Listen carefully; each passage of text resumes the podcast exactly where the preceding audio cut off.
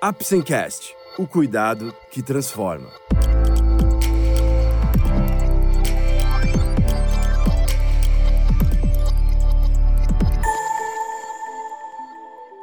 Hoje vamos falar sobre o sistema músculo-esquelético e a quarentena.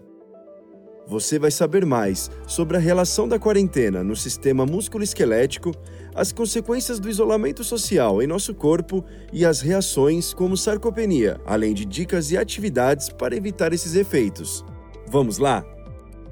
O Apsencast é um oferecimento da Apsen Farmacêutica. Através desse podcast, vamos levar para você conhecimento e informações de qualidade sobre temas relevantes na área da saúde, de uma forma leve e acessível, porque para nós da Apsen, cuidado também é instruir. Em 2020, todo o mundo foi assolado pela pandemia do coronavírus, que a Organização Mundial de Saúde classificou como uma emergência de saúde pública de interesse internacional. Com uma rápida taxa de transmissão, as sociedades correram para entender a doença infecciosa que interrompeu a mobilidade e até o direito de ir e vir de alguns povos. Muitos foram obrigados a ficarem de castigo ou em isolamento em seus domicílios. Apesar das orientações internacionais, os governos opinaram e criaram diversas estratégias para o isolamento domiciliar. Muito tem se falado desta nova doença, a Covid-19. O que se sabe até o presente momento é que o grupo que apresenta maior risco de desfechos negativos são os idosos, inclusive maior letalidade. Essa mortalidade está representada da seguinte maneira: de 0 a 1% entre os indivíduos de 20 a 59 anos, de 8 a 13% entre os indivíduos de 60 a 79 anos e de 15 a 20% entre os indivíduos acima dos 80 anos. O que não se tem falado muito é sobre como fica nosso sistema musculoesquelético nesta quarentena. Será que é importante abordarmos este tema? O isolamento social pode ser um fator de risco para fragilidade e sarcopenia e um fator de descompensação de doenças crônicas. O envelhecimento é um processo universal e obrigatório. A população em todo o mundo está envelhecendo rapidamente e espera-se que em 2050 já tenhamos quase 30% de idosos nos países desenvolvidos e em alguns países em desenvolvimento. Retardar o processo de envelhecimento tem sido um sonho desde o início da civilização. Envelhecer não é um sinônimo de doença e nem de saúde, e é mais comum envelhecer com doenças crônicas que na ausência delas. Após a idade de 60 anos, há mudanças marcantes em vários tecidos e órgãos do corpo humano, que juntas compõem a síndrome geriátrica da fragilidade multidimensional. Essa síndrome é caracterizada pela redução da reserva homeostática e ou capacidade de adaptações às agressões biopsicossociais e, consequentemente, maior vulnerabilidade ao declínio funcional, institucionalização e óbito. Então, podemos definir fragilidade como o estado clínico em que há um aumento da vulnerabilidade individual para o desenvolvimento de dependência e ou mortalidade. Riscos iminentes que são de conhecimento geral e amplamente descritos nos meios de comunicações, como telejornais e revistas, e estão relacionados às principais doenças crônicas. Todos nós sabemos que atualmente a maior taxa de mortalidade está relacionada às doenças cardiovasculares, principalmente devido aos fatores de riscos não modificáveis, como gênero, história familiar e a própria idade, e aos fatores de riscos modificáveis, como tabagismo, sedentarismo e obesidade. O estilo de vida inadequado, com o aumento do consumo de alimentos industrializados de alto teor energético, juntamente com o sedentarismo, são fatores de risco para a obesidade e outras doenças crônicas. O número anual de mortes atribuídas ao sedentarismo foi estimado em mais de 5 milhões em todo o mundo. E uma das duas maiores preocupações de saúde pública nos países desenvolvidos é o envelhecimento populacional e a obesidade generalizada. Essa preocupação ocorre devido às tendências demográficas, nas quais o rápido crescimento da população idosa e obesa está aumentando em taxas sem precedentes, gerando um grande desafio para o sistema de saúde. A obesidade, que por sua vez é considerada uma doença inflamatória, está cada vez mais prevalente em nossa sociedade, chegando a índices de mais de 30% da população americana.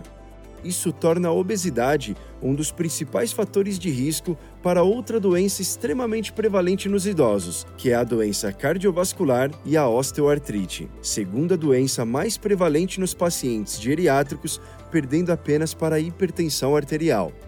O músculo humano é a chave para o movimento e é responsável por 60% das reservas de proteínas do corpo. E este órgão nobre passa por constantes mudanças com o envelhecimento. Em indivíduos jovens ou idosos, a força muscular e a massa muscular são rapidamente perdidas como resultado do desuso e do imobilismo prolongado, múltiplas doenças e também com o jejum, principalmente quando prolongado. A fraqueza muscular é relatada consistentemente como um fator de risco independente para a alta mortalidade em adultos mais velhos, como a força muscular também parece ser um componente crítico na manutenção da função física, mobilidade e vitalidade na velhice, é fundamental identificar os fatores que contribuem para a perda de força em adultos e principalmente em idosos.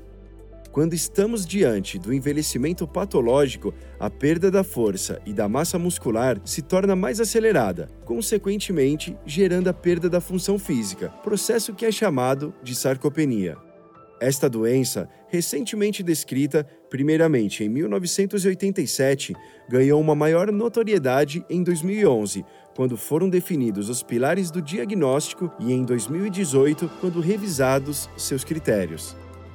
Sabe-se que está correlacionada com desfechos negativos, como piora da funcionalidade e declínio funcional, piora da qualidade de vida e também com morte precoce.